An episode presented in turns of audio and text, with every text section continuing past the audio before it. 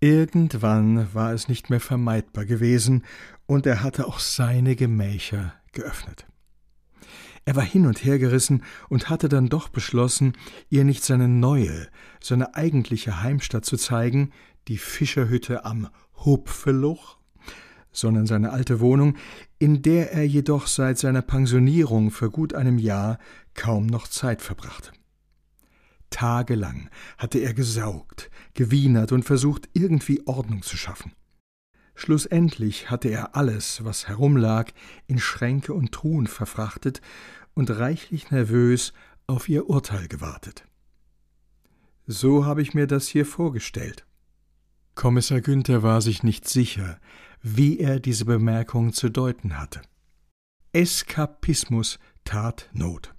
Äh, was anderes, äh, wie wär's denn, Inga, mir, mir zwei fahren ein bisschen zusammen weg? Das ist eine sehr gute Idee. Bitte ans Meer. Kommissar Günther hatte für den Anfang eher an den Pfälzer Wald gedacht, aber Gut. Kümmerst du dich?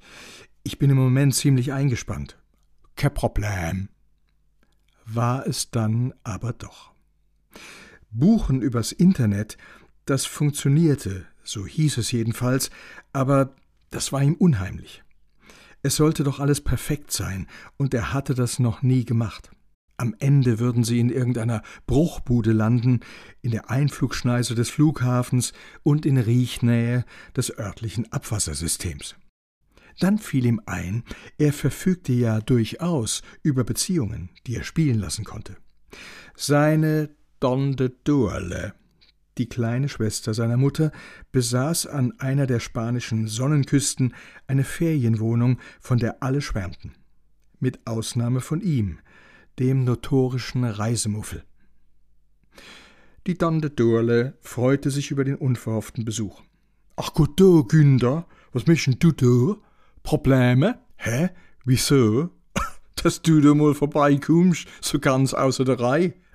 Alla, auf, komm nei, Kerl. Wie eh und je war sie auf unerwarteten Besuch vorbereitet. Sie nahmen auf der kleinen Terrasse im Pfaffengrund Platz, und sie servierte Kaffee und selbstgebackenen Kuchen. Zu seiner Freude seinen Lieblingskuchen. Appelgedickelter. Nach einigem Geplänkel über Wetter und Schädlinge im Garten kam sie auf den Punkt.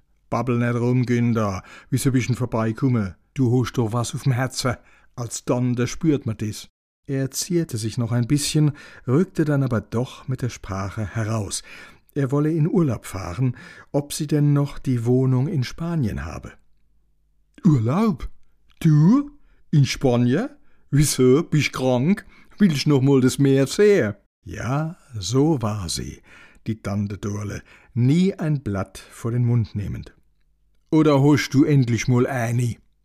Es wäre die Gelegenheit gewesen, sich zu offenbaren, aber zu frisch war seine Beziehung mit Inga, als dass er sich nun tausend Fragen stellen wollte. Er wusste ja selbst kaum, wie ihm geschah.